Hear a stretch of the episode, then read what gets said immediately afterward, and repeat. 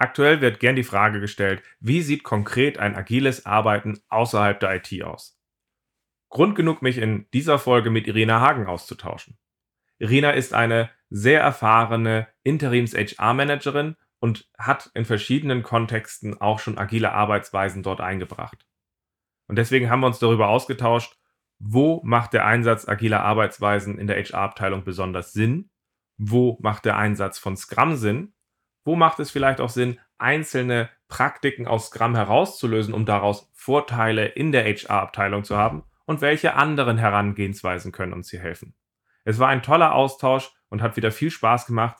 Ich schätze ja gerade diese anderen Perspektiven nochmal mit kennenzulernen und wünsche euch jetzt viel Spaß beim Zuhören.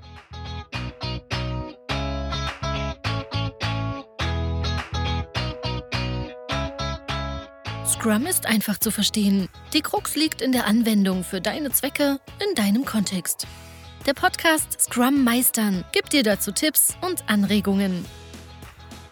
Moin Moin, herzlich willkommen in einer neuen Folge in meinem Podcast Scrum Meistern. Ich bin sehr froh, dass die Irina Hagen heute da ist, weil wir wollen über Agilität in der HR-Abteilung sprechen. Irina, schön, dass du da bist. Hallo, schön, dass ich da bin, freut mich auch. Und von München auch ein schönes Grüß Gott. So machen wir das. Das ist der interkulturelle Teil des Podcasts. Ah, ja. Meinst du, kommst mit einem Moin Moin aus Hamburg einfach so durch? Ja, natürlich. Das ist aus meiner Zeit, wo ich viel in Bayern gemacht habe, ja auch entstanden. Das war dann immer, wo dann immer Grüß Gott kam und ich mich gefragt habe, wenn ich ihn sehe, mache ich's. Ähm, aber es ist halt so, so mit drin. Aber das passt. Also, unser Thema ist Agilität in der HR-Abteilung und ähm, da wäre es natürlich mal erstmal spannend zu hören, was verbindet dich eigentlich mit Agilität und mit HR ähm, dass wir darüber sprechen. Ja, ähm, also nochmal, ich, Irina Hagen, ich habe die Firma Menschwert Consulting vor fast acht Jahren gegründet, ähm, mit dem Wunsch, die Personalabteilung irgendwie zu modernisieren. Ich habe mir einfach damals gedacht, es muss anders gehen.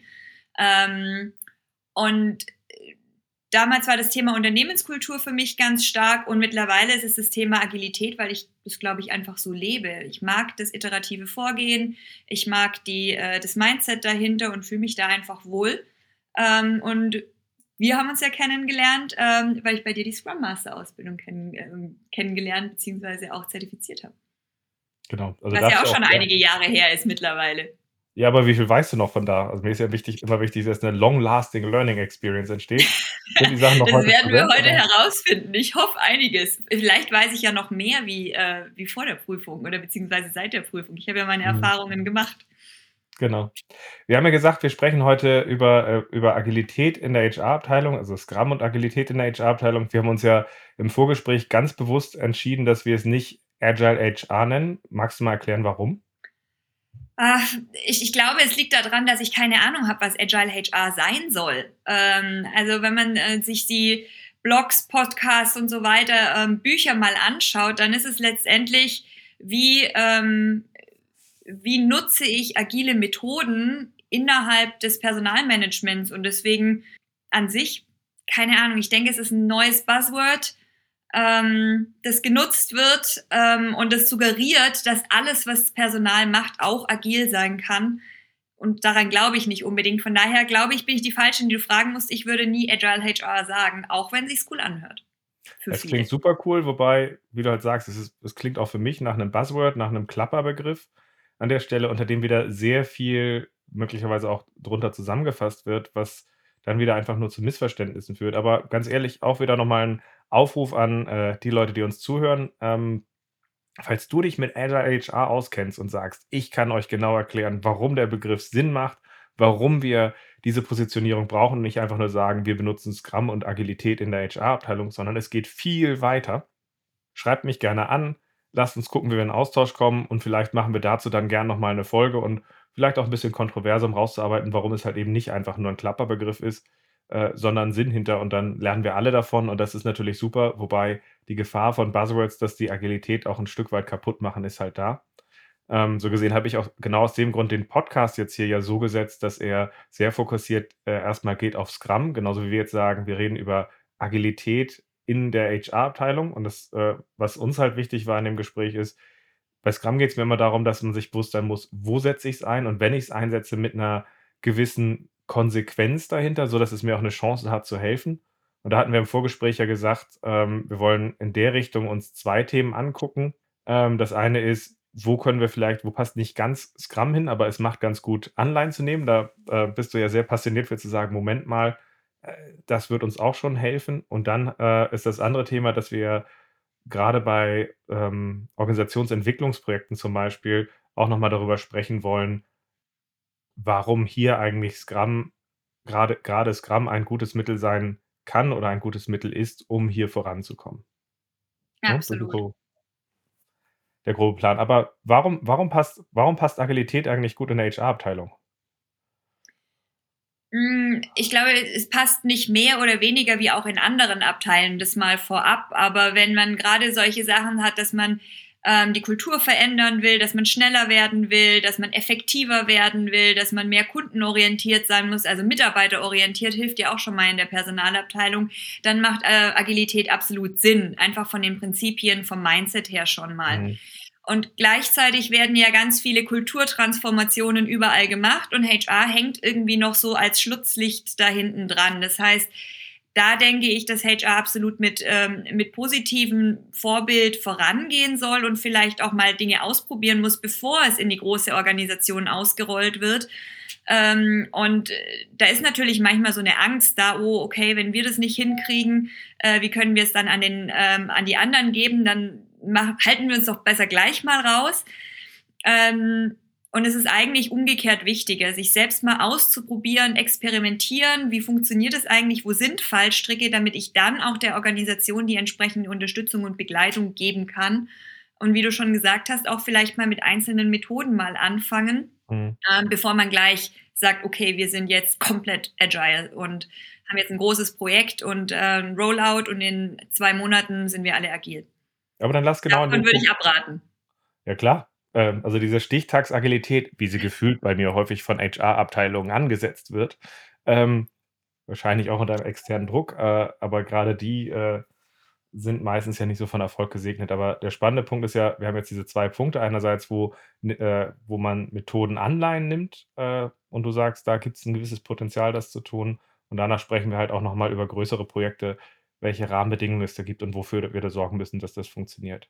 Also, ähm, wo bietet sich es sich an, Anleihen aus Gramm zu nehmen und was für Potenziale ergeben sich dadurch äh, eigentlich für die HR-Abteilung, wenn wir das machen?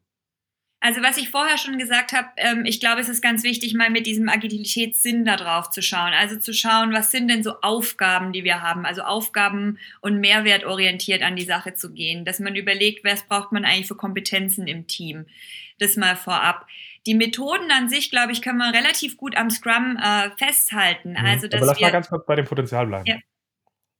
Also bei dem, dem, dem, Potenzial von, von so, solchen. Themen, die du eben sagtest, ja, so dieses Aufgabenbezogen ist ja eine, ein, ein sehr spannendes Potenzial, wo man sagt, wie schaffen wir es zu uns in einem heterogenen Team ja zum Beispiel zu eichen und dann einfach auch zu sagen, okay, ähm, wie müssen wir uns zusammenraufen, anstelle dass jeder seins macht und wir später den großen Knall haben, das ist ja, glaube ich, auch in der HR-Abteilung ein ganz wichtiger Punkt. Und die Frage ist, welche weiteren ähm, Mehrwerte siehst du da noch?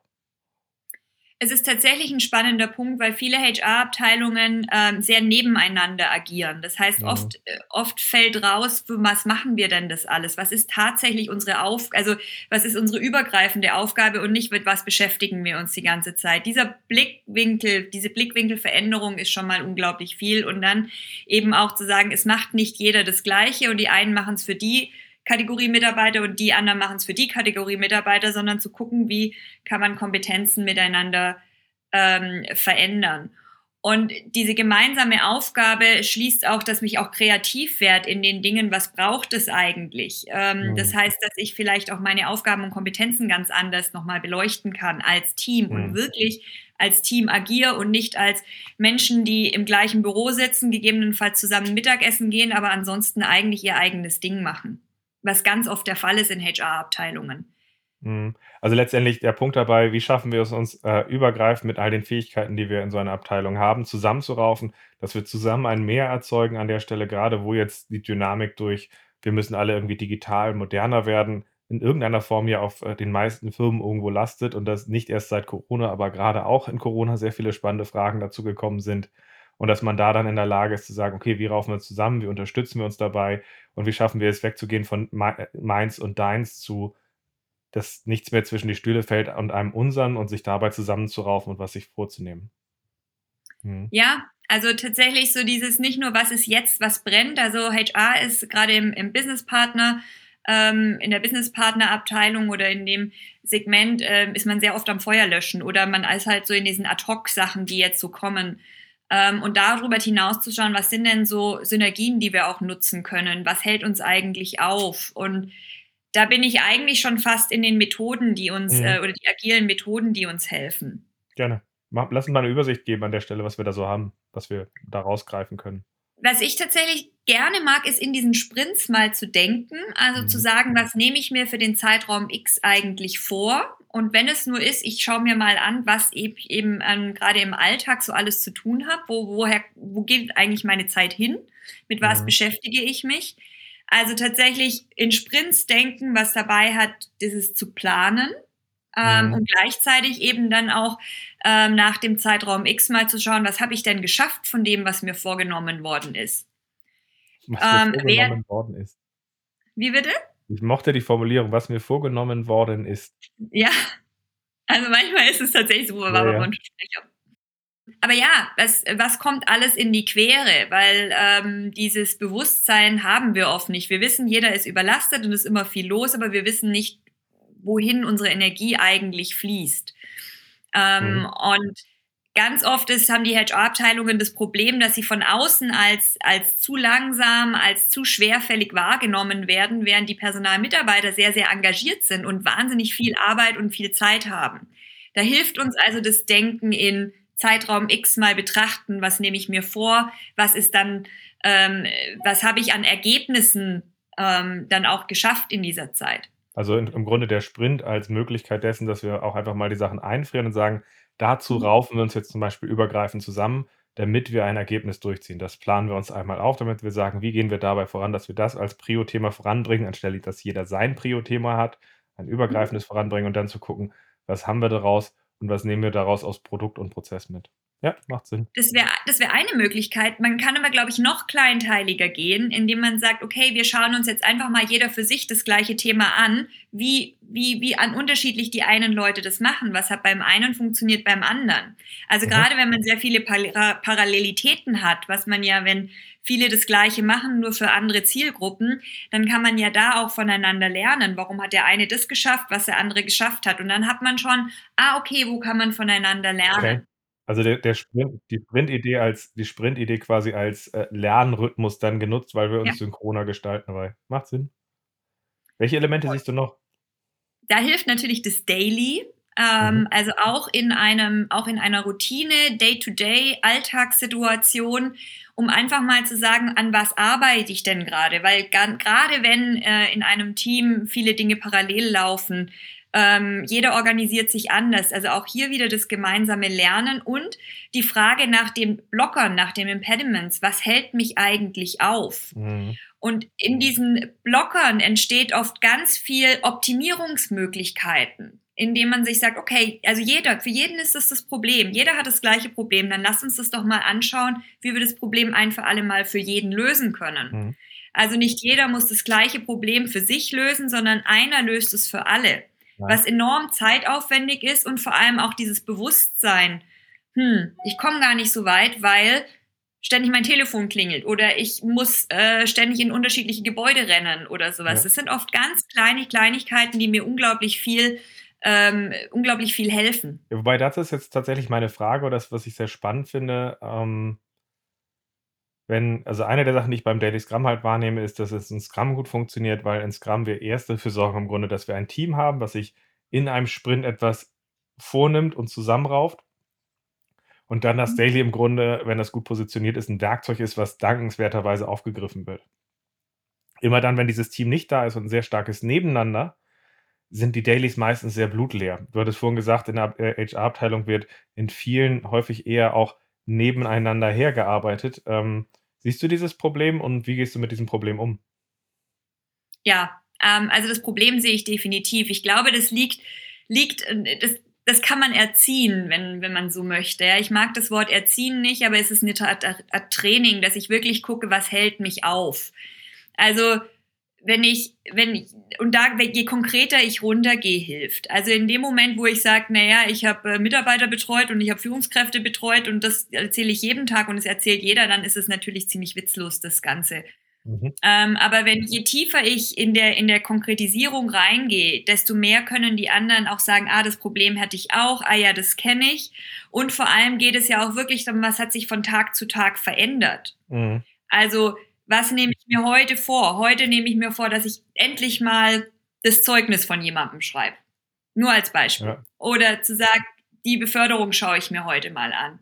Und dann kann ich sagen, bin ich dazu gekommen oder hat mir habe ich in der Zeit geschafft oder das und das hat mich aufgehalten, weil ich die Technologie hat nicht funktioniert, die Systeme haben nicht funktioniert, die Führungskraft hat nicht geantwortet, der Mitarbeiter will noch was. Und das kann ich dann sozusagen wie eine Lupe sehen. Und das ist mein Alltagsgeschäft. Aber es geht wirklich darum, die Fragen sehr ernst zu nehmen und sie zu stellen und sich gegenseitig zu trainieren, um wirklich diese Interesse an dem anderen zu haben. Wenn es jetzt einfach nur ein Teamleiter reinkommt und sagt, oh, habe ich mal gehört, ist eine coole Sache, lass uns das mal machen, dann, dann geht es relativ schnell. Es ist ein Status-Meeting, an dem eigentlich keiner Interesse hat. Und der Status von jemand anderem interessiert mich in dem Moment auch nicht, weil es schlicht keine Relevanz für mich hat. Was ist für dich ein Anstoß oder, oder eine Möglichkeit, äh, dieses Mehr an Konkretheit dort reinzubringen? Also das eine ist ja den Zustand festzustellen, dass man, je abstrakter es ist, desto weniger bringt es dabei, die Gefahr ist groß, aber ähm, was kann man konkret machen, dass das dass dieser Anstoß gesetzt wird? Wie machst du das? Indem ich ganz klar nachfrage. Also zum Beispiel, wenn jemand sagt, nee, ich muss heute Bewerbungen anschauen, dann sage ich, okay, wie viele Bewerbungen? Alle. Okay, wie viele Bewerbungen hast du denn heute? Mhm. Okay. Ähm, also wo man wirklich ganz konkret reingeht und ich, äh, ich hatte einen Fall, wo ich dann gesagt habe, wie, du brauchst drei Stunden für 20 Bewerbungen, wie lange brauchst du denn dafür? Okay. Und dann entbrannte sich eine Situation, wofür brauchen wir? Und dann kam, ja, ja, aber bis ich jedes Zeugnis durchgelesen habe. Und dann kam, wieso machen wir das eigentlich? Und innerhalb kürzester Zeit, also das, die Diskussion war nicht im Daily, sondern nachfolgend, aber wir hatten die Ansatzpunkte, wo wir ansetzen können. Das heißt, innerhalb weniger Tage hatten wir ein wahnsinniges Wachstum an Zeit schon, weil wir ganz viel einfach weggeschmissen haben, ausgeräumt haben und, und viele Impediments einfach relativ mühelos mhm. abgeschafft haben. Was ja erstmal ein großartiges Ergebnis ist und den Wert eines Dailies in der Situation zeigt. Was ich aber gerade auch ganz spannend finde, ist der andere Charakter. Nämlich, äh, dass du gesagt hast, ähm, äh, in einer normalen Scrum-Umgebung, wenn ich diesen Rahmen drumherum habe, bin ich sehr stark dabei, dass ich diesen Rahmen erstmal benutze und die Leute in diesen Rahmen einschöre und das Daily dann als Hilfsmittel hinbringe und dann sagst so, und, und wie benutzt du jetzt dein Hilfsmittel? Wo du jetzt sagst, wenn dieser Rahmen schwächer ist, bist du als Moderator, als Scrum Master an der Stelle deutlich aktiver gefragt, zu, äh, nachzufragen, zu sagen, hilf mal, dass das reinkommt, sodass dass dann diese Rituale entstehen und dieser, dieser Mehrwert auch gesehen wird, der dann weiter aufgegriffen wird. Weil wie soll es gehen, wenn der Rahmen abgeschwächt ist? Nee, das finde ich nochmal ganz spannend. Ja, aber das ist am Anfang. Also danach braucht es die Moderation eigentlich nicht mehr, weil die Leute selber dann fragen, weil die genau wissen, okay, ich, ich kann mir jetzt, ich meine, die Teams sind meistens nicht so groß, wir brauchen in der Regel nicht die ganze Viertelstunde. Äh, und die Leute wollen dann, es, es steht ja auch so eine Energie dann damit. Ja, also wie gesagt, spannend, es darf nicht. In, genau, aber es ist ja trotzdem, ja. trotzdem ein spannender Punkt. Also, weil, äh, auch wenn es jetzt äh, nicht entsteht, aber tatsächlich, da versuche ich mich tatsächlich häufig rauszuziehen und es ist, macht Sinn, in der Art dann zu gucken, wie man das Daily weiter positioniert. Also wir haben den Sprint als Fokus- und Lernpunkt nutzen. Wir haben jetzt das Daily gehabt. Was hast du noch? Retrospektiven. Ähm, Finde ich auch ganz wichtig. Also wir haben ja in dem Sprint Review, in dem äh, Ergebnisse betrachten, ja, wo geht die Zeit hin, wo, wo können wir effektiv, wo können wir effektiver sein, wo können wir effizienter sein. Aber tatsächlich auch, wie arbeiten wir zusammen? Also den, den retrospektiven Charakter wird das Wie zu sprechen. Mhm. Wie arbeiten wir mit unseren Führungskräften? Wie arbeiten wir mit unseren Mitarbeitern? Wie äh, bringen wir eigentlich unsere Botschaft in die Belegschaft? Ähm, was ist unser Beitrag ähm, zum großen Erfolg? Wie machen wir das? Mhm. Wie arbeiten wir untereinander? Haben wir unsere Synergien gut genutzt? Sind wir gut genug vernetzt? Wie können wir unsere Tools und unsere Systeme besser nutzen? Also diese Dinge finde ich auch ganz wichtig, dass man sich in regelmäßigen Abspann mal Gedanken macht, wie man selbst als Team funktioniert und wie man die eigene Zusammenarbeit verbessern kann. Wir waren ja bei dem Punkt gewesen, äh, zu sagen, Retros und ich fand es jetzt ganz spannend, was du erzählt hast, weil im Grunde für mich ähm, zwei Herausforderungen da sind bei dem, was du gerade zu Retros gesagt hast. Punkt eins, äh, der Punkt, wie schaffe ich es, gute Retrospektiven hinzukriegen, wenn eine Gruppe sich nicht als Team äh, versteht äh, und das Gemeinsame erstmal sieht, weil sie halt gewohnt sind, jeder macht seine Aufgaben weg. Das ist ja das mhm. eine, was wir als Charakter haben.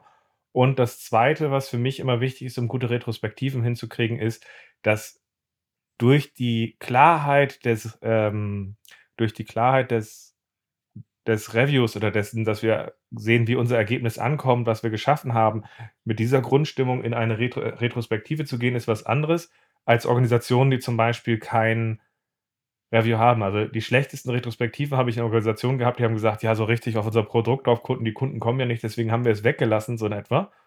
Und plötzlich mhm. stellt sich heraus, in den Retros kriegen wir auch nichts hin. Also das geht so weit, dass ich noch ein Team hatte, was irgendwann dann seine, sein, seine Retro abschaffen wollte, weil sie gesagt haben, wir brauchen sie nicht, wir sind schon super und die hatten den Spitznamen als Operations-Team in ihrer Organisation als Team Bottleneck.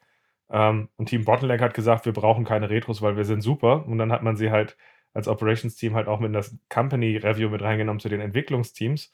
Nachdem sie dann gelernt haben, wie ihr Service in der Organisation ankommt, haben sie nach einem Moderator gesucht für die äh, Retrospektiven. Also ähm, deswegen, das ist so der Punkt. Also wie, wie schafft man es, dass, dass das aus, äh, dass dieses gemeinsame dort mit einfließt und auch ein gemeinsamer Bedarf, etwas zu ändern. Wie, wie schaffst du das? Ich glaube, du hast einen ganz, ganz zentralen Punkt gesagt, es ist dieses gemeinsame Team. Und Team heißt, dass es eine Aufgabe gibt. Ja, also eine übergreifende Aufgabe, zu der jeder Einzelne beiträgt und die irgendwo messbar ist. Ja, also mhm. ähm, was, was, warum gibt es HR? Warum hat dieses Unternehmen genau diese HR-Abteilung? Welche Ziele hat die HR-Abteilung? Und damit meine ich nicht die KPIs, sondern mhm. da meine ich wirklich diesen übergreifenden Mehrwert. Und erst wenn ich diesen übergreif, also ich würde noch nicht mal Vision sagen, das ist schon viel zu abstrakt mhm. wieder, sondern wirklich zu sagen, ganz konkret, von jetzt an in drei Monaten, in zwölf Monaten, wenn wir unsere Arbeit gut machen, was ist dann anders? Mhm. Ähm, und es ist nicht Projekt, sondern es ist auch in der, in der täglichen Routine. Wie du sagst, wie kann es sein, dass eine HR-Abteilung sich nicht bewusst ist, wie der Service von außen wahrgenommen wird? Mhm. Ähm, woran mache ich das fest? Also was und was kann ich, was schaffe ich an Ergebnissen überhaupt? Und das ähm, ist der Punkt von vorher. Viele wirklich sind sehr, sehr engagiert. Die Personale an sich sind auch sehr kompetent. Nach außen wirkt es aber oft nicht so, weil man gar nicht sieht, was sie für den ganzen Tag für einen Mist machen. Ähm, der aber auch. Oder dass es nicht ineinander greift. Nennen wir es mal, es greift nicht ineinander ja. wahrscheinlich oder es steht was im Bild. Und dieses, dieses, dieses, dieses Zahnrad, ja, dass es wirklich ineinander greift, das ist tatsächlich oft so eine Erkenntnis, die relativ spät kommt. Also gerade wenn man sagt, wir sind ein super Team, wir verstehen uns super, dann sage ich ja, okay, aber sich gut verstehen, ähm, was heißt denn das? Ja, wir gehen auch abends mal was trinken und wir gehen zusammen Mittagessen aber das ist nicht ein Team. Also ich kann als Team sehr gut funktionieren, mhm. ohne meinen Kollegen mögen zu müssen. Und äh, das ist, und diese Retrospektiven werfen diese Fragen auf. Und ganz oft kommt die Erkenntnis, ups, wir sind ja gar kein Team. Und dann kann man da anfangen. Also es geht ja wirklich darum, im, ähm, wenn man die Scrum-Methodologien nutzen möchte, zu erkennen, was kann man, wie, wie kann man besser werden. Mhm. Ja, also das ist, um ehrlich zu sein, schlicht und ergreifend alles. Ja. Aber das heißt im Grunde an der Stelle, anstelle den Weg zu gehen, äh, dass das Teams quasi schon in, in, vielen Fällen halt irgendwie einen Sprint und einen Fokus und ein Ergebnis haben, sagst du, wenn ich in einer Gruppe, die eigentlich was gemeinsam haben sollte und von außen so wahrgenommen wird, dass es eigentlich ein übergreifendes, du bist doch eine von den Personen in der HR, dass aus dem Punkt, wenn man in eine freiere Retrospektive reinkommt, der eine oder andere auch Unmut reinbringt mit, ich habe mich hier jetzt den letzten Monat wieder super reingehängt und ich habe das Gefühl, es kommt nichts an, weil wir zusammen nicht gut wahrgenommen werden oder irgendwie sowas. Also, dass im Grunde dann halt ja. äh, dieser Anstoßpunkt kommt und den greift man dann quasi auf, an der Stelle zu sagen, okay, haben wir ein gemeinsames Bild, haben wir die Klarheit, schaffen wir es, die Reibungspunkte auszuräumen und dann quasi aus dem Punkt heraus die anderen Teile zu motivieren. Okay? Absolut. Ja, das macht Sinn. Und, und wie gesagt, dieses, dieses gemeinsame Ziel und aus diesen aus diesen hm, Verbesserungsthemen, ja, man könnte das auch als kontinuierlicher Verbesserungsprozess nennen, kommen ja wieder kleine und größere Projekte. Und die mhm. wiederum kann man ja auch wieder ganz anders ähm, anfangen mhm. mit, mit Agilität. Aber es geht ja erstmal um ein, ein Problembewusstsein. Also ich weiß, ganz viele Leute sagen immer, oh, komme nicht mit dem Problem, komme mit der Lösung. Aber ganz oft ist uns das Problem nicht bewusst und in diesen Retrospektiven wird erstmal klar, was sind denn die Stellschrauben, die wir A zur Verfügung haben und B, auf die es jetzt ankommt. Und mhm. dann ergibt sich der Rest relativ mühelos, weil wenn in dem Moment, wo man sieht, wo es klemmt, dann ist es klar, dass man sagt, okay, das, da arbeitet man dran. Und das, das gemeinsame Arbeiten an mhm. einem Thema stärkt wiederum das Teamgefühl und dadurch wird auch besser wieder klar, wie die Aufgabe ist. Das heißt, man kann also in sich selbst sozusagen mit dieser Arbeit auch immer mehr das Teamgefühl steigern. Mhm. Und dann kommt auch irgendwie bei der nächsten Retrospektive ja wieder, ja, wir hätten jemanden gebraucht, der. Das mhm. heißt, dass dann auch die Teamkonstellation verbessert wird, dass äh, gegebenenfalls das neue Profil eben nicht das Profil ist, das immer da ist, sondern vielleicht nochmal geschärft wird, weil ich mir mhm. ganz anders bewusst bin, was brauche ich eigentlich, wen, wen brauchen wir noch zusätzlich und mhm. wo haben wir eigentlich Überkompetenzen. Ja? Also wenn jeder Personaler wahnsinnig empathisch und nett ist, aber irgendwie keiner mit Zahlen umgehen kann oder umgekehrt, ja, dann kann man sagen, hm, wir hätten jetzt jemanden gebraucht, der das jetzt vielleicht anders löst. Ja? Mhm. Und dadurch ergibt sich dann wieder auch die, die Team-Performance ähm, als Großes. Also nicht, dass die einzelnen Leute nicht ihren, gut, ihren Job gut machen. Das ist meistens der Fall. Aber sie sehen die Punkte aus dem Zusammenspiel oder was auch immer sie als Spiegel sich dann vornehmen und sie, sie kennen den Unmut dann, wenn in einer Organisation Unmut mit einer Abteilung ist, zum Beispiel mit HR, weil es halt irgendwie entkoppelt wirkt, nicht als Ganzes äh, dann nehmen die Leute es wahr und sind wahrscheinlich selber auch sehr frustriert und dann kanalisiert sich das in der Retro. Okay. Und es macht dann viel mehr Spaß zu arbeiten. Also dieses, diese mhm. Motivation, die dann auch da drin steckt. Also es sind ganz viele nette Side-Effects, die ich, die ich durch eine, um ehrlich zu sein, relativ banale Retrospektive wecken kann, wenn ich es gut mache. Ich muss es wirklich gut ähm, ähm, moderieren. Wenn es ein, nur ein, sagen wir mal, mhm. Selbsthilfekurs ist, dann wird es ein bisschen schwierig dann manifestiere ich eher die Dinge. Also es darf nicht auskotzen sein, es darf, es, es ja. darf nicht auskotzen sein, es darf ja. nicht überkondidelt sein. Es muss im Grunde die richtigen Punkte zur richtigen Zeit kanalisieren, sodass man zur ersten Schlussfolgerung kommt und dann der äh, Erkenntnisprozess losgeht, sodass man dann aus der Regelmäßigkeit irgendwann auch hinkommt, dass man tiefer bohrt und dann letztendlich ja. das System erweitert. Cool. Aber damit haben wir jetzt gesagt, du hast gesagt, sowas wie der Sprint inklusive so einem Plan und Revision an der Stelle mit einem, also der Sprint als Lernfokus, dem Daily, hast du gesagt, zur, zur täglichen Synchronisation, auch in einer Konkretheit, die Retrospektiven äh, ähm, hatten wir jetzt nochmal dazu gehabt. Was siehst du noch, was wir an Anleihen nehmen können? Nee, was wir äh, tatsächlich noch nehmen können, ist die ganze, ähm, die ganze Visualisierung wie ein Kanban-Board. Ähm, das kann man in unterschiedlichen Möglichkeiten mhm. nutzen. Also äh, von auch wiederkehrende Prozesse, ja, dass man sagt, wo steht jemand, dass ich einen Prozess erstmal aufmal, dass ich die Selbstorganisation damit auch äh, nochmal verbessere. Wenn ich sage, da sind so und so viele Aufgaben, die hängen da im Post-its, wer nimmt sie denn jetzt? Ähm, was man auch wieder sehr gut natürlich mhm. mit dem Daily verbinden kann. Also einfach nur, wie lange braucht eigentlich so ein Zettel, wenn er von der ersten Spalte in die letzte kommt, wie auch immer. Ähm, also mhm. einmal visualisieren. Das zweite ist dieses Commitment, selber Aufgaben zu nehmen und auch das sichtbar zu machen. Was mache ich mhm. da den ganzen Tag? Und zwar gerade jetzt, wenn wir so Homeoffice-Sachen haben, sieht ja noch weniger, wie, wie lange jemand arbeitet. Dann finde ich, ist es noch wichtiger, so eine Visualisierung zu haben. Aber eben auch den Charakter, ich nehme mir Aufgaben. Und, ähm, also Pull anstelle von Push. Genau, also das ist tatsächlich auch ein, ein wunderschönes auch Change Management Tool. Aber du kannst, glaube ich, ganz viel über Kanban noch dazu sagen. Ne, der spannende Punkt ist ja der, ähm, du hast jetzt gerade Kanban vorgestellt als Visualisierung, in der man nicht eine Visualisierung über die Arbeit macht, sondern mit der Arbeit macht. Und erstmal ist diese Art Kanban als Signalkarte, als Visualisierung zu benutzen, ein guter Anfang für viele Organisationen, um einen ersten Schritt zu machen. Tatsächlich gibt es aber auch die Bewegung aus der Wissensarbeit, dass das Kanban eigentlich eine Change Management Methode Ja. ist. Das heißt, eine Methode, die verschiedene Disziplinen hat, mit der man nicht nur den Basis an die Arbeit visualisieren und daraus aktiv die Sachen pullt, sondern letztendlich guckt, okay, wie steuere ich dadurch meinen Arbeitsfluss, sodass ich im Grunde ähm, auch dann äh, noch viel besser die Blocker sehe, noch viel besser ins Messen gehe, dabei, wo, wie fließt es im Schnitt durch, was, wenn wir das ändern, fließt es schneller, wie limitieren wir, wie machen wir Sachen explizit. Und damit kann man halt im Grunde so eine aus einer Visualisierung des Ist-Standes der Arbeit, mit dem man dann arbeitet, kann man tatsächlich ausweiten als, als eine Change-Management-Methode dabei hilft, evolutionär vorzugehen und nicht diese unsäglich großen Schritte zu gehen, sondern einfach Schritt für Schritt weiterzugehen.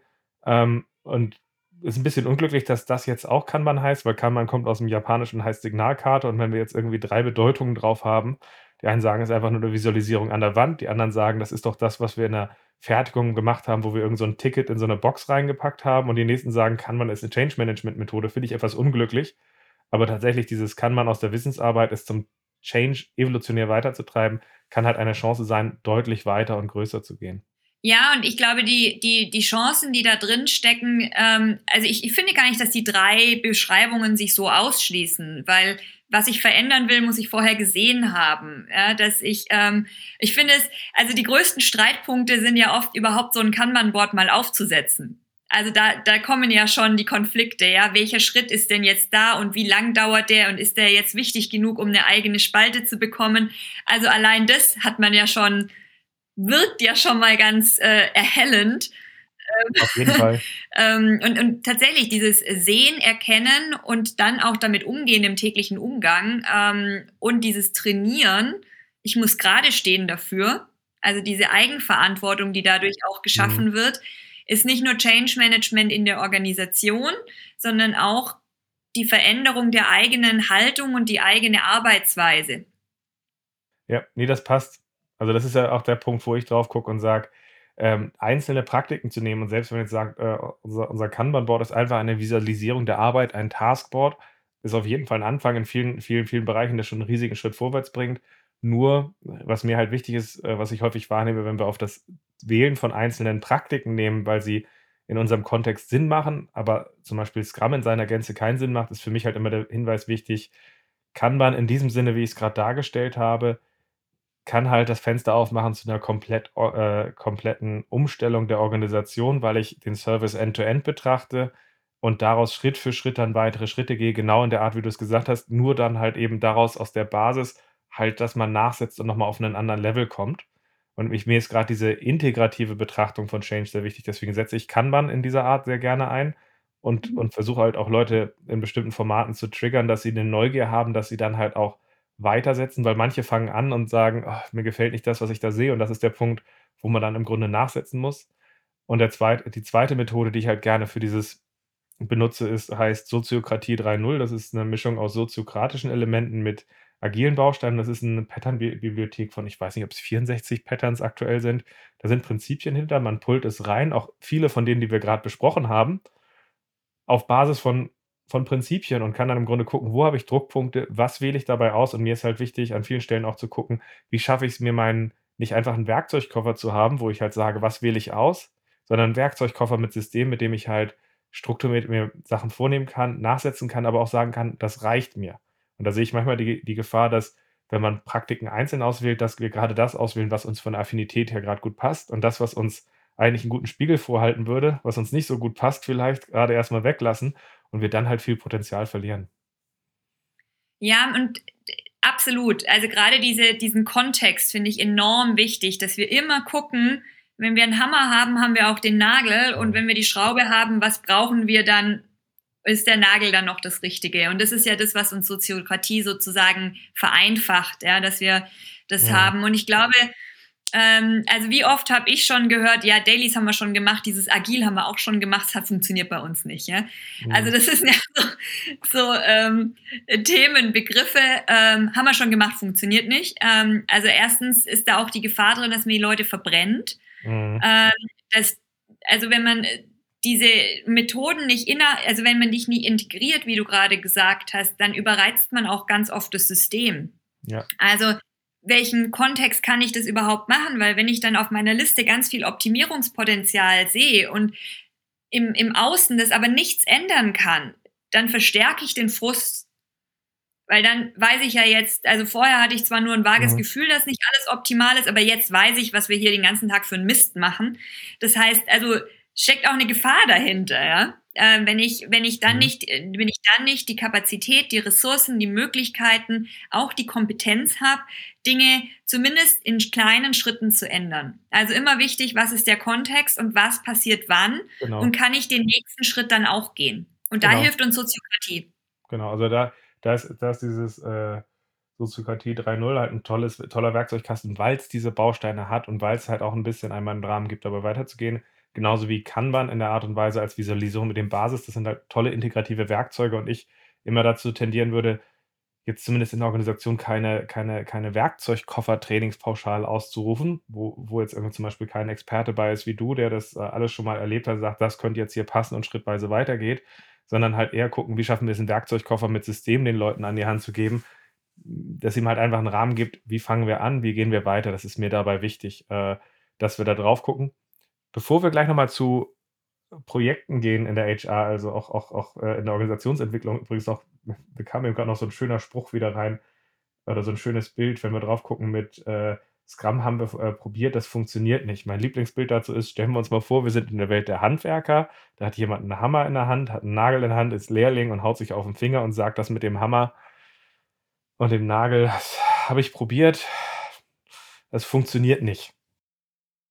Da wird jeder jeder Profi die die Leute im Grunde auslachen und sagen: „In dem Kontext be bewegen, wenn du sagst, es liegt am Hammer, dann hast du hier 'n Problem.“ Äh, und ich glaube an der Stelle, dieses Gefühl, das fehlt mir manchmal jetzt, wo Agilität Mainstream geworden ist, zu sagen: „Wo macht es Sinn, wo macht es keinen Sinn?“ Und wir sollten es nicht überall hintragen, Punkt 1. Aber Punkt 2, auch wenn du sagst: „Ja, wir haben das mit diesem Scrum probiert und das sah nach drei äh, 30 Tagen ganz schön hässlich aus, was wir sehen“, dass Leute irgendwie gar nicht sehen ja, das Tool hat dir ganz schön was vor die Nase gehalten, dass ihr euch als Team nicht zusammenraufen könnt und zu Ergebnissen kommen. Und da hast du 2 Schlüsse, es anzunehmen und daraus vorwärts zu gehen und, äh, an Lösungen zu arbeiten oder zweite Lösung, heulen, weggehen, alles wieder unter 'n Teppich packen. Und dann ist halt der Punkt dabei, dass dass ich mir manchmal wünschen würde, wie beim Lehrling, der da sich auf 'n Finger gehauen hat, zu sagen: „Ich glaube, der Hammer, das äh, das das geht nicht an der Stelle, das geht vorbei, das wird sich nicht durchsetzen.“ Dass man so 'n Selbstverständnis entwickelt, wenn das jetzt der richtige Kontext war Wann macht's denn Sinn, über das Tool zu reden und wann sollten wir über das Learning reden?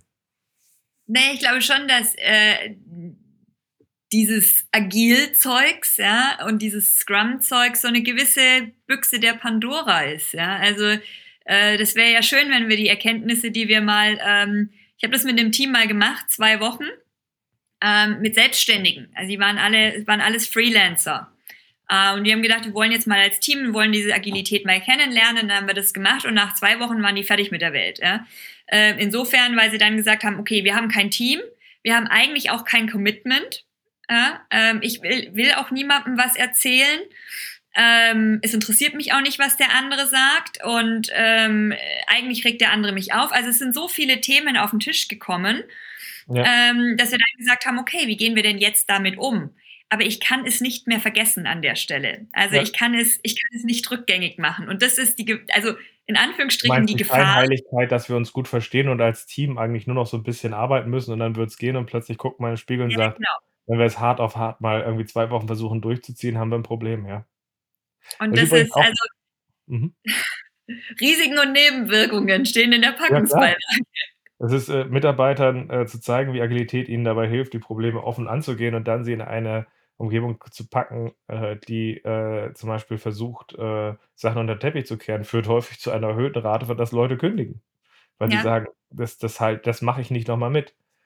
Es gibt aber noch einen anderen Punkt, den ich ganz spannend finde dabei, den du gerade angesprochen hast und vielleicht muss ich dazu mal 'ne eigene Folge aufnehmen. Das ist viele reden davon und Führungsteams sollten ja auch mal Scrum machen. Das ist jetzt gar nicht unser Thema an der Stelle, aber ich denke dann immer ist euer Führungsteam ein Team? Weil wenn es kein Team ist, dann sollten sie keine teambasierte Methode wie Scrum benutzen.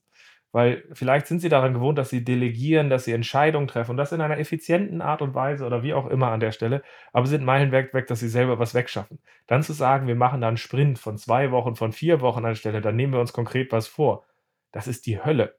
Und Ja. das sind dann halt Sachen, wo ich dann tatsächlich sage, da kann man eher aus so 'nem, äh, Werkzeugkasten äh, wie Soziokratie 3.0 zum Beispiel sagen, wie schaffen wir es, unseren Entscheidungsprozess für das, was wir hierzu beitragen müssen, ähm, besser zu gestalten, dass wir da zügiger vorankommen? Wie schaffen wir es daraus, die Am äh, Impulse in die Organisation zu delegieren? Und da braucht man andere Antworten. Und ich glaube, ich werde irgendwann noch mal 'ne Folge dazu machen, warum ich, äh, bei Führungsteams sehr kritisch drauf gucken würde, ob man da Scrum macht oder halt eben nicht, weil's halt häufig zu Theater und anderen Sachen führt an der Stelle, wo man sagen muss wenn in dem Team keiner drin ist, der der der tatsächlich operativ auch die Sachen dann umsetzt, also natürlich auch gestaltet, aber halt eben auch umsetzt, ähm, dann wird das halt schwer. Also gesehen auch noch mal 'n spannendes Thema, da drauf zu gucken, ja.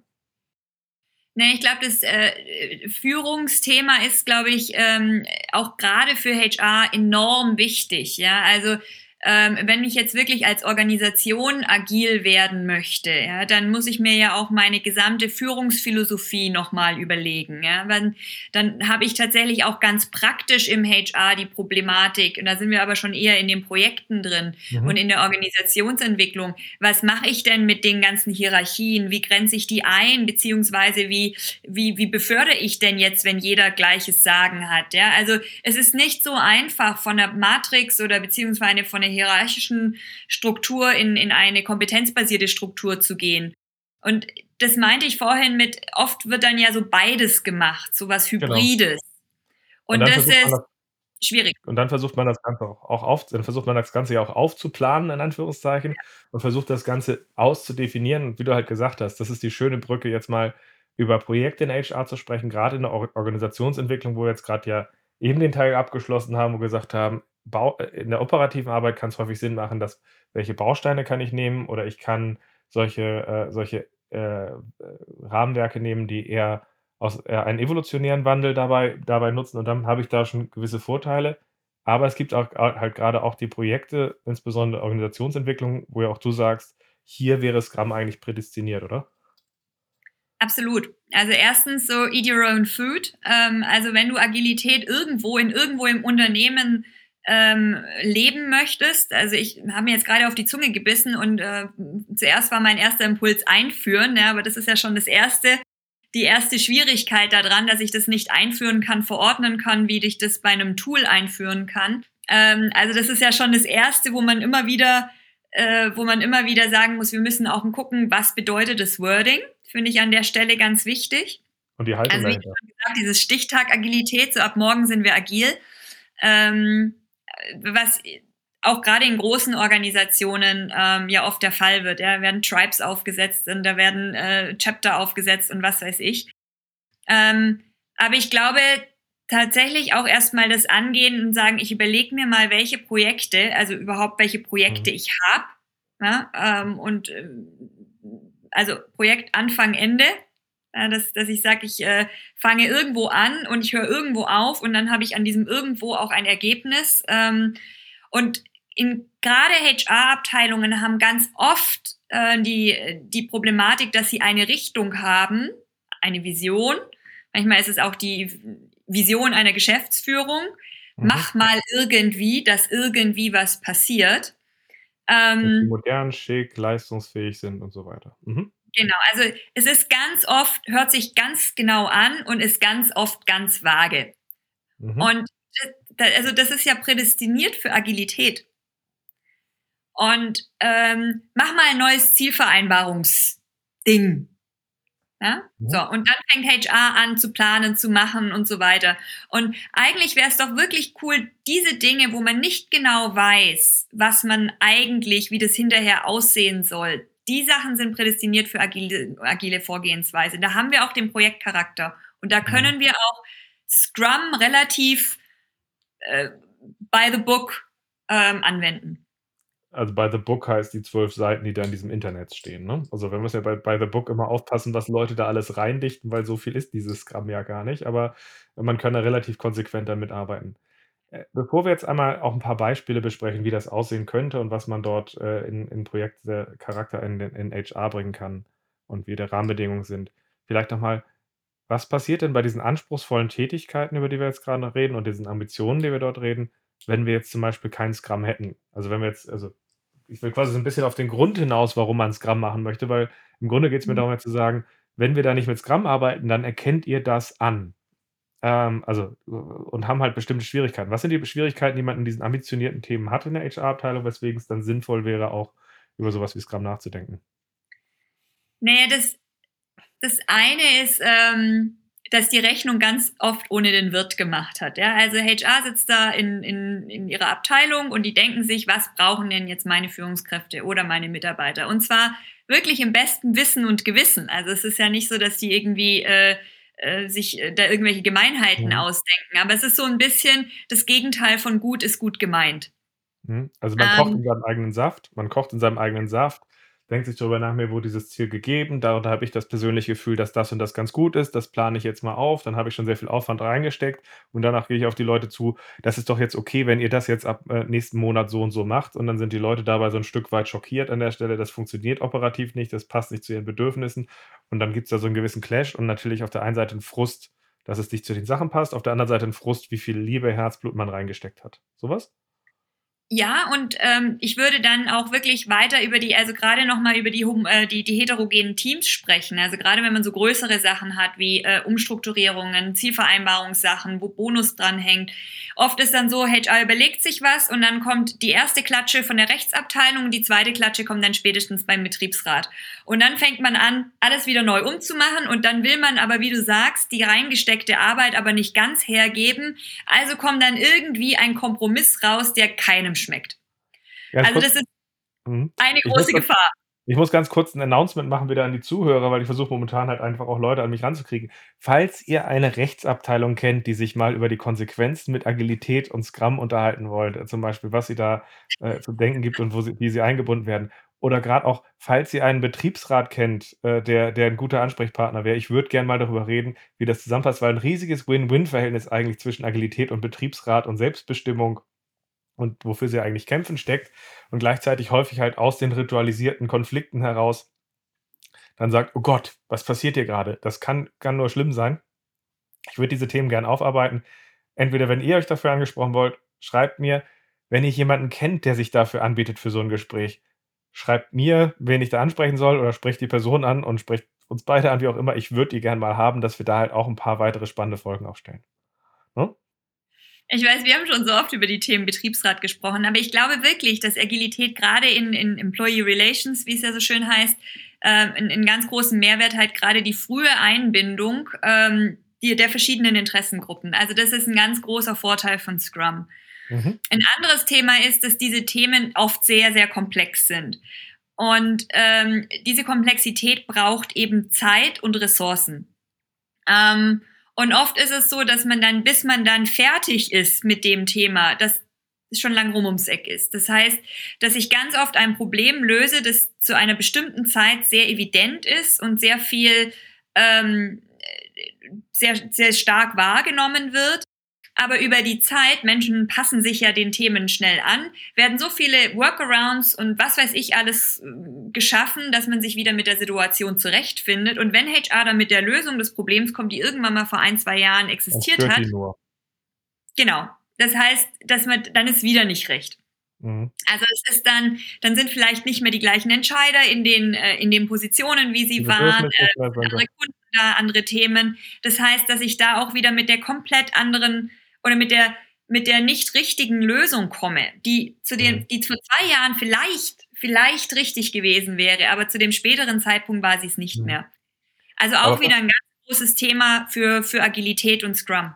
Ja, aber fassen wir mal ganz kurz zusammen. Also es gibt den Punkt dabei, wenn man bei ambitionierteren Themen auseinandersetzt, dabei verzettelt man sich, jeder, äh, jeder macht für sich und dass es dann zusammengreift, ist schwierig. Häufig hat man dann die Anleihen, dass man sich vielleicht auch in Papier stürzt und ein hohem Engagement was eigenes schafft. Man hat die Probleme, dass am Ende man äh, die Ernüchterung hat, wenn plötzlich was anderes erwartet wurde, als das, was rauskam und die Welt sich so weit weitergedreht hat an der Stelle.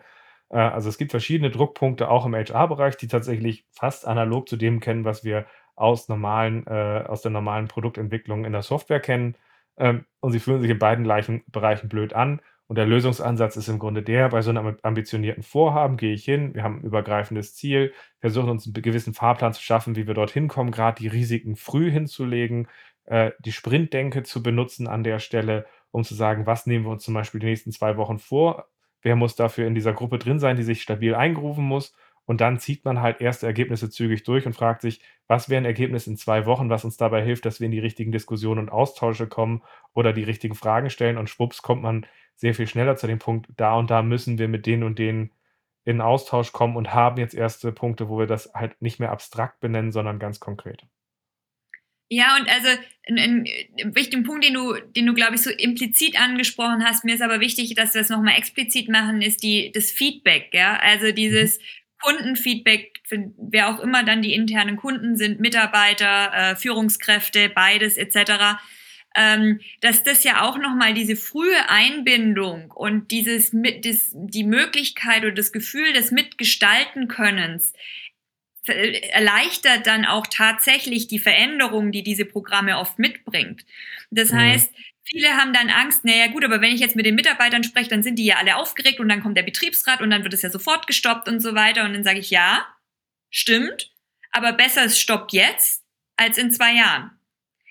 Also oder insofern. Sache, man, oder die verrückte Sache, die du ja mal vorgeschlagen hast, man geht auf sie zu, sagt, in eurem Sinne und unserem Sinne haben wir Folgendes vor welche Bedenken habt ihr bei so einem Vorhaben? Wie kriegen wir das zusammen hin, dass wenn wir diesen erste Verprobung machen, dass wir auf eure Sorgen und Nöte und auch unsere Belange früh drauf gucken und manchmal, wenn man Leute früher anspricht, passieren ja auch ganz interessante Dinge. Ja, und ich, also ich bin immer wieder erstaunt, wie, wie wach also die Belegschaft ist. Also die haben einen sehr guten Blick dafür, was notwendig ist, auch wenn es um solche schwierigen Themen wie Stellenabbau etc. geht. Die Leute wissen in der Regel, dass sowas ansteht. Mhm. Das heißt, es ist, liegt in der Luft und in dem Moment, wo man die Luft aus dem äh, Ballon rauslässt und dem eine Richtung gibt und sagt, okay, lass uns das gemeinsam angehen. Wir müssen irgendwie mit, mhm. wir müssen mit den Kosten, Personalkosten so und so viel runter. Was können wir tun?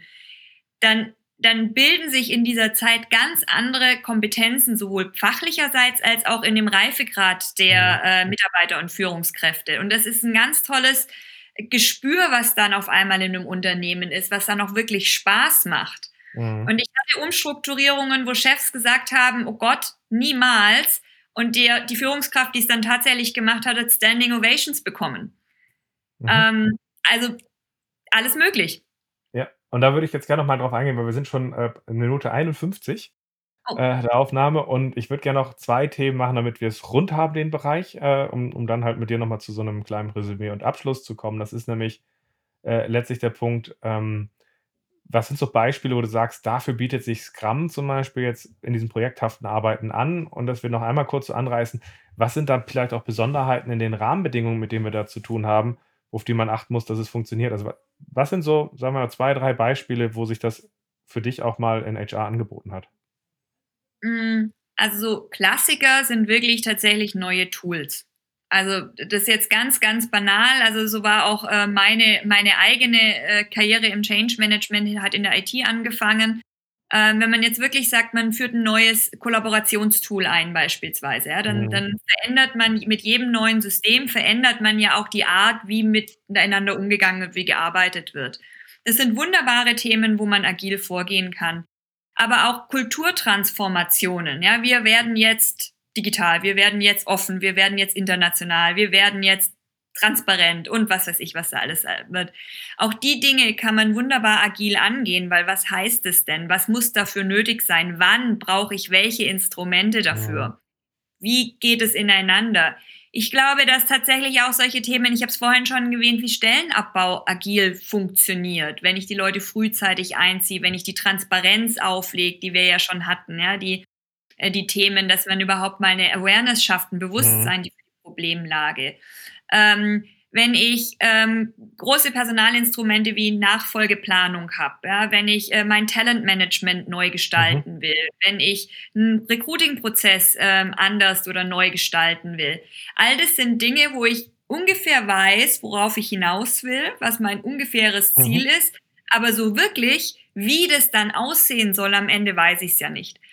Ähm, und das sozusagen zu nehmen und mit einem agilen Vorgehen mhm heranzuführen, habe ich oft eine, eine sehr gute Lösung. Nicht unbedingt eine schnellere Lösung. Ich glaube, das ist nochmal so ein großes Missverständnis. Agil heißt schnell. Aber eine, die passt. Aber ich habe, genau, aber ich habe eine, die zumindest mal im gleichen Zeitraum eine ist, die, ja. die passt.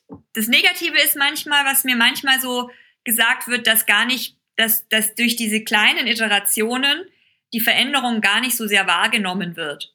Und oft so, ja, bei hier passiert. Weil sie angepasst, vielleicht passgenauer ist, oder? Genau, ja, aber es ist so, naja, also so wirklich innovativ sind wir ja nicht, bis man dann sagt, du guck mal ein halbes Jahr zurück, wo wir da standen und wo wir heute stehen.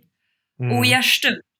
Da haben wir richtig viel geschafft, aber durch diese kleinen Schritte ist es so gut verdaubar, dass es sozusagen fast Ja, das Fall. ist unter der Wahrnehmungsgrenze passiert. Man kriegt zumindest stärker in den Kontext rein, anstelle dass man mit dem Knüppel draufschlägt an der Stelle. Aber ich glaube, die Dysfunktion, die wir vorhin angesprochen hatten, woran erkennt man, dass man, dass man in solchen Fällen, wo man Scrum hätte tun sollen in HR, äh, was man vermisst, da hatten wir ja schöne Punkte bei, bei gehabt mit diesem, man verläuft sich, man eiert rum, man schreibt Konzepte, man holt sich Berater, die einem etwas hinschreiben, was dann doch nicht funktioniert ähm, und so weiter. Hatten wir relativ viele Punkte gehabt, zu sagen, nee, bringen die passenden Leute zusammen, lass uns gucken, was wir übergreifend erreichen wollen, was ist das nächste Ziel, zieh es durch und nutzt den Lernzyklus. Ähm, übrigens, was ich sehr spannend fand an deiner Aufzählung, wo es, wo es Sinn macht, mein Standardbeispiel in meinen Trainings, wenn mich Leute fragen, zu Ralf, hilf uns mal zu verstehen, was User Stories sind und erkläre ich es denen, ist ja ähm, die Frage, wer von euch liebt es denn, wer von euch nutzt denn das Intranet in eurer Firma gerne? Und dann geht keine Hand hoch. Da frage ich, und wer von euch sieht Luft bei der Nutzung eures Intranets? Da gehen fast immer alle Hände hoch und dann habe ich so ein informelles Gespräch zu sagen, ja, erzähl mir doch mal, in welchen Situationen müsstest du dich besser unterstützen, damit es gut läuft. Und dann kommen da halt so Geschichten raus, naja, äh, eine Suchmaschine haben wir, nur finden tut sie nichts. Und äh, wir haben bei uns ganz viel Kollaboration eingebaut, dabei hat bei uns keiner Zeit zu kollaborieren, weil wir die ganzen Sachen nicht finden und ständig Reibungspunkte haben, wo wir Unterstützung brauchen. Aber hey, jetzt können wir mit dem Chef chatten. Total toll, danke. Ähm, wo, wo glaube ich, genau diese Beispiele mit dem, was du angesprochen hast, man, dass sowas bedarfsgerecht echt cross-funktional entwickelt und zu echten Ergebnissen kommt, dann ist da ein riesiges Potenzial hinter. Ähm, für mich ist jetzt noch die eine Frage, was ist in dem Rahmen, wenn man an so einem Projekt arbeitet, vielleicht anders zu dem, was du ja auch über die Softwareentwicklung gehört hast, wo man stabile, vielleicht auch Vollzeitteams hat an der Stelle, die sich etwas vornehmen, wo man sich dann so reinrauft und gar nicht mehr im Projektcharakter, sondern im Produktcharakter arbeitet. Was ist denn hier anders? Was ist äh, in der HR-Abteilung, was sind so ein, zwei, drei Sachen anders, die wir vielleicht bedenken müssen, ähm, dass sie damit einfließen? Dass wir die nochmal kurz anreißen ich glaube, eines der größten äh, oder der, größten Herausforderungen ist tatsächlich, dass die Leute sehr stark auf dem Tagesgeschäft mitgenommen werden und oft den, das, äh, die Arbeit in den ähm, in den einzelnen Workstreams sozusagen, an den einzelnen Mini-Projekten ähm, nicht so wirklich in den Kontext bringen. Also mhm. ganz oft ist dieses, ähm, ich habe keine Zeit, die Axt zu schärfen, ich muss ja Bäume fällen. Ja. Das ist ein ganz, ganz großes Problem. Da hilft es aber wirklich zu den, den, den Sinn und Zweck ähm, immer wieder zu erklären. Und da helfen auch die Dailies, weil man sich da mhm. immer wieder auch fokussieren kann und wieder den Sinn geben kann. Ja. Was, was ich da ergänzend übrigens zu mache, zu dem, was du gerade erzählst, immer, äh, wenn wir jetzt relativ fokussiert durchziehen, ist, ähm, was für mich dabei hilft, ist äh, in solchen Fällen, wo man sagt, man hat Tagesgeschäfte, das ist ein sehr hoher Anteil, dass man eher sagt, Freitags ist Sprinttag oder Donnerstag und Freitags ist Sprinttag oder Mittwochs oder vormittags ist die Zeit, wo wir dran arbeiten. Wie oft macht bei der Taktung, die wir Zeit haben, dann das Sinn, so dass zumindest ein wesentlicher Teil der Kernarbeitszeit, in dem diesem Projekt gearbeitet wird, die Leute synchron dran sind, sodass dass die Zeit nicht plötzlich durch den operativen Druck einfach immer verschwindet, mal da ist, mal nicht, weil dann funktioniert dieses Lernen nicht so gut an der Stelle. Deswegen Stabilität kann man auch erzeugen, wenn man nicht äh, äh, Vollzeit ist. Ähm, aber man muss natürlich aufpassen, dass die Leute nicht in drei Projekten parallel irgendwie äh, in, jeden Tag in Daily müssen, weil dann werden die kirre. Aber die Stabilität zu dem, was du gesagt hast, den Sinn motivieren, ist dazu natürlich ein wichtiger Punkt. Was ist eine ja, weitere Rahmenbedingung? Ähm, du hast einen ganz wichtigen ähm, Punkt gesagt, mhm. nicht Vollzeit, ja. Also ähm, Struktur und äh, Transparenz auch wirklich einen Tag zu finden und gerade wenn wir ähm, Homeoffice sind oder ähm, die einen sind da, die anderen da, der eine fängt spät an und, und, und arbeitet spät, der andere ist früh da und, und, und also einen Zeitpunkt zu finden, wo wirklich mal alle da sind, ja, und alle einen Kopf dafür haben. Also das ist, äh, das ist tatsächlich ganz oft im, im, im operativen Geschäft, wann, wann sind denn eigentlich alle da und aussagefähig? Also mhm. da ein Thema zu finden. Ähm, dann ist es oft so ich, diese Zeit, ja, ähm, was man sagt. Jetzt haben wir aber oft die Team-Meetings, die jetzt, äh, keine Ahnung, wöchentlich oder zweiwöchentlich stattfinden. Ähm, die können wir uns ja dann in einer gewissen Weise sparen. Ja, also, und wir haben natürlich, kriegen natürlich viel mehr, wir, wir kriegen natürlich viel mehr PS auf die Straße, wenn wir uns jeden Tag ein paar Minuten zusammensetzen, mhm.